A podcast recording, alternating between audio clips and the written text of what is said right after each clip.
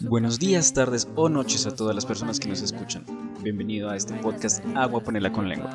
Recuerden que no importa la hora a la que nos estén escuchando, siempre es buen momento para unas onces.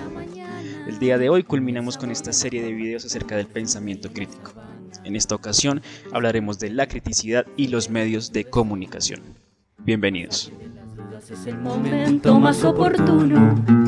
Dígame usted si conoce la molienda o el azúcar es solo una bolsa que le compra en la tienda. Cuénteme qué sabe de su Eh, tierra. para digamos, ir dando, cerrando un poco este, también este tema y proponiendo también un poco alternativas. Eh, si bien es cierto que estamos en una época en la que la información abunda y en la que, si bien es una ventaja, en el sentido de que ya no tenemos que estar subyugados a los mismos medios y a la información que nos venden, y ya digamos que prácticamente todos podemos ser un periodista eh, amateur. También es cierto que muchas veces la información puede estar sesgada, puede estar sacada de contexto, puede ser errónea, puede estar desactualizada. Y realmente controlar la información que le llega a uno en estos momentos es muy difícil. Pero yo creo que el punto viene en que yo veo una publicación y a mí ese tema me interesa.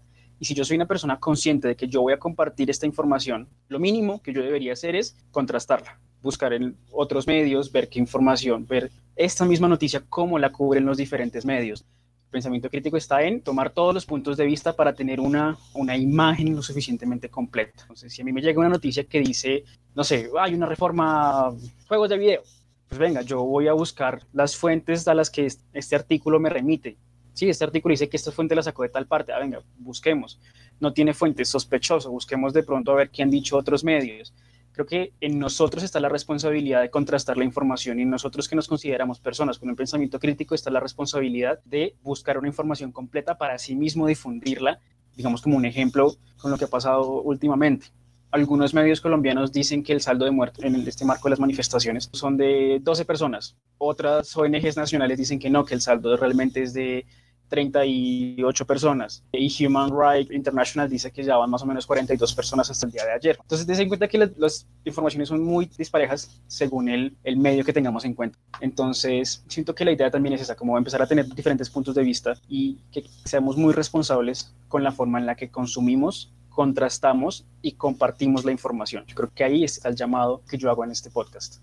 Eh, listo, yo creo que ligando este, este concepto que, que planteó Panela sobre los prejuicios y lo que mencionaba pues en Vuelta Habana de, de verificar y que la información pues es muy variada, eh, se altera mucho dependiendo de cuál sea el medio de información, yo creo que también el prejuicio juega un, un papel muy importante en la elección de, de la información y de cómo cada persona decide de qué, a qué medio hacerle caso y muchas veces se va como encaminando solamente a en X momento de mi vida decidí hacerle caso a este, a este medio de información y siguen con ese medio y dejan de, de lado un poco este proceso de- del pensamiento crítico, ¿no? Entonces, por ejemplo, por parte de, de- muchos compañeros de clase que yo he visto, mm, medios de información, no sé, como Semana, Caracol, como RCN, pues los literalmente los vetan porque parte, algunas de sus noticias son muy amarillistas, dan datos falsos y cosas que pues muchas personas ya sabemos. Sin embargo, también existe el prejuicio de, no sé, de informaciones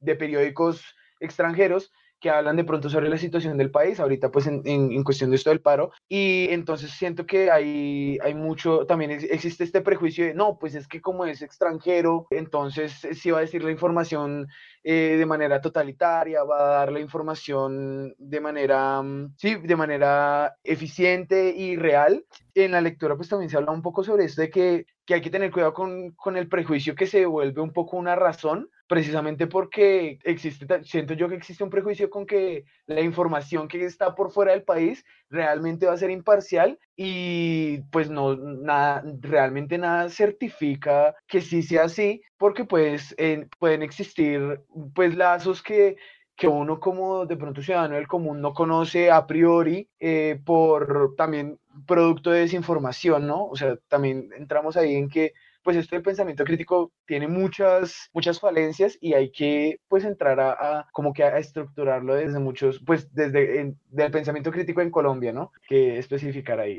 Eh, ahí tiene como algunas falencias de cara a los colombianos y hay como que pues reestructurar ciertas cosas.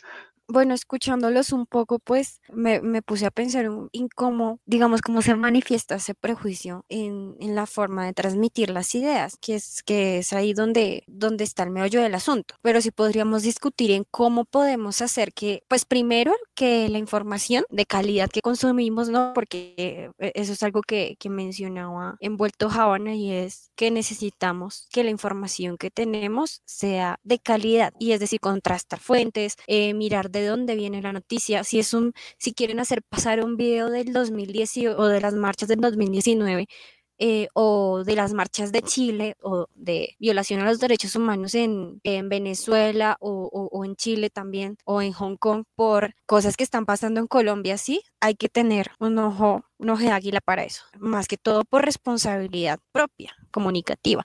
Y digamos que como profesionales, como futuros profesionales de dentro del área de la comunicación y el lenguaje también hay que tener muy en cuenta eso. Y, creo que también quiero aclarar algo que lo que dije anteriormente acerca de los canales por donde de, de transmisión de la información y dejar como la idea de que son muy valiosos y que no deberíamos y que deberíamos buscar la manera de sacarles el jugo, ¿sí? Más allá de, de, compartir, digamos, la información de manera irreflexiva. Y no estoy diciendo que sea porque siento que de pronto quedó como, o, bueno, yo, yo quedé con la, sí, como con el sabor de boca de que dije que eh, eso, esos espacios no servían para nada, pero en realidad sí, son un tesoro y sobre todo para organizarnos, para comunicarnos y han sido siempre muy importantes. Entonces creo que sí deberíamos buscar la manera que esto sea importante para nosotros, ¿cierto? Y, sacarles todo el provecho posible. Bueno, eh, yo quisiera dar una reflexión con respecto a lo que dice Canela, y es que en el texto también se habla acerca del autoexamen, y es que este autoexamen debe ser constante, no casarse con un periódico para toda la vida. Siempre eh, se puede caer en el estereotipo, en el prejuicio, y pues aceptar un medio para la vida implica casarse con una postura de manera dogmática, por un lado, y desconocer que el medio de comunicación misma puede cambiar a lo largo del tiempo.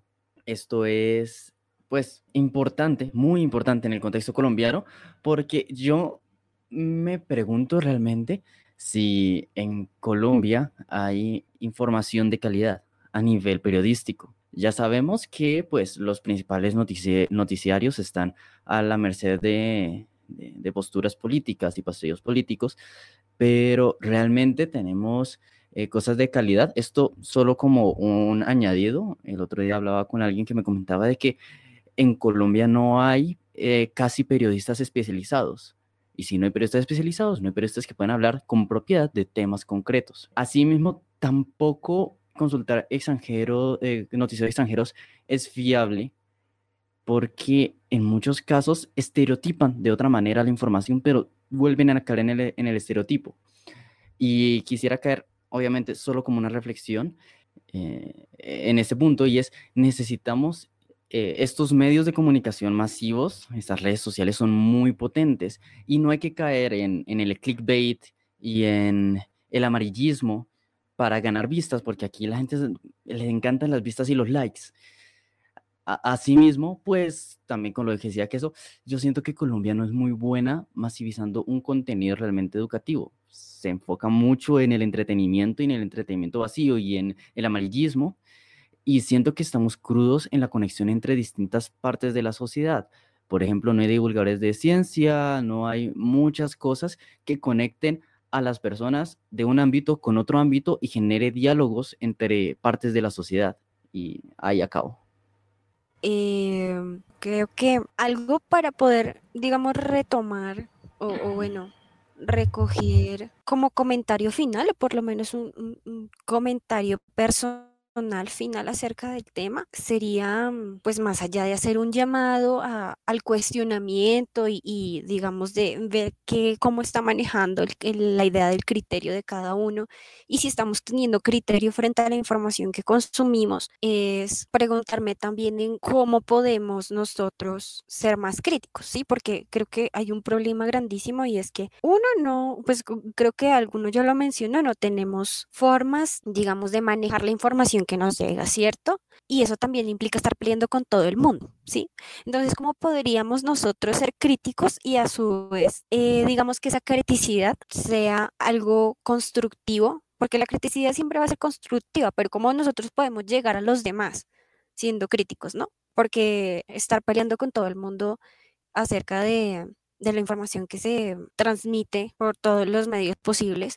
Entonces, sí sería como ese llamado. Nosotros siendo críticos, primero, ¿cómo puedo ser crítico? Y segundo, ¿cómo hago yo para construir un espacio de conversación que sea crítico? ¿Cómo hago yo para que la, digamos que cómo yo transmito yo a los demás que es importante ser crítico? O cómo yo pongo sobre la mesa el, hey, evaluemos esto, y sin necesidad de estar desgastándose a sí mismo, como peleando con todo el mundo y, y después ser uno, e- el, eh, digamos, el, que está, el que está siempre en contra de todo y siempre dice no y, qué pereza, ¿cierto? Entonces, no sé si alguien, eh, alguien más tenga un comentario. Qué pena devolverme, eh, si no quieren no respondan, pero también me parece importante es que los profesionales, las personas que ya trabajan en- en el país, la tienen difícil, la tienen difícil para desarrollar eh, la, la criticidad, porque como hablábamos al inicio, desarrollarla requiere contrastar datos, estar pendientes de la movida, y una persona que haya trabajado 8 o 10 horas, digamos que, ¿qué se podría decir para que esta gente pueda eh, comenzar a ejercer su, su- su habilidad crítica y introducirse más en esta vida social que es lo que estamos, porque aquí no solo trabajamos para vivir, sino para ser parte de una sociedad y cumplir un rol social que nos ayuda a nosotros y ayuda al resto del sistema. Entonces, como esto se, se enlaza con lo de la criticidad, porque muchas veces yo en exámenes finales no he podido revisar las propuestas de, por ejemplo, el presidente, que, del futuro presidente que se va a, pasar, y he de admitir que tampoco he estado tan atento acerca de lo que ha hecho el presidente y no puedo hablar demasiado de si está bien o está mal porque no estoy conectado con lo que ha hecho. Con esto también me parece importante, contestando la pregunta también de, de, de quesito, ¿cómo, cómo propiciarlo? A través de, principalmente creo que la educación, pero entonces algo, hay un trasfondo más grande que la educación y, se, y vendría siendo la cultura. Por ejemplo, a, a la muchas veces se enseña que el que piensa distinto, el que da, el tiene una opinión distinta, es un cierto tipo de enemigo. Es, no, no se le puede considerar como, am, como alguien simplemente que tiene una opinión distinta, sino que ya hay algo en contra de esa persona. Por ello, también hay que, hay que normalizar, hay que normalizar que las personas eh, que se tienen diferentes opiniones y segundo, hay que normalizar que es importante discutir los, los diferentes puntos de vista. Ace- aceptar, aceptar sobre todo también que aceptar los comentarios ajenos, no tomárselo tampoco tan personal, porque creo que es algo que he visto en muchas personas y que eso ayudaría también a que se propicie mejor un ambiente de conversación. También entre los mismos conocidos, entre las mismas personas que están escuchando esto, por ejemplo, pueden, pueden empezar a hacerlo con sus amigos, empezar a hablar sobre algún tema con sus, con sus, con sus, con sus conocidos y a partir de ello también empezar a, eh, notar qué opiniones puede tener cada uno, qué posturas y al notar que de pronto no se tienen las bases suficientes para decir algo, buscar, informarse, como también no- notamos que era importante a lo largo de este podcast. Bueno, yo realmente me recojo un poco pues en todo los- lo que han dicho mis compañeros. Eh, hago pues más que nada pronto un llamado también a, pues, a la gente que escucha, que se cuestione, que pues esto no entre tampoco en oídos sordos, a que también propongan. La idea es em, cambiar las cosas desde, desde nuestras casas y de ahí en adelante. Y por mi parte yo quisiera de pronto concluir con unos pequeños datos de cómo está la situación actualmente, pues también como para visibilizar un poco la situación. Eh, esto es información de Human Rights International del día de ayer, 8 de mayo. Ellos reportan hasta el momento 49 personas asesinadas, al menos 6 denuncias de violencia sexual, más de 1.000 detenidos, aproximadamente 980 desaparecidos, de los cuales continúan desaparecidos más de 100, 1.300 heridos y más de 160 ataques a la misión médica. Son simplemente datos que doy como para tengamos en cuenta. Discúlpeme si interrumpo su desayuno. Para salir de las dudas es el momento más oportuno. Dígame usted si conoce la molienda o el azúcar es solo una bolsa que le compra en la tienda. Cuénteme qué sabe de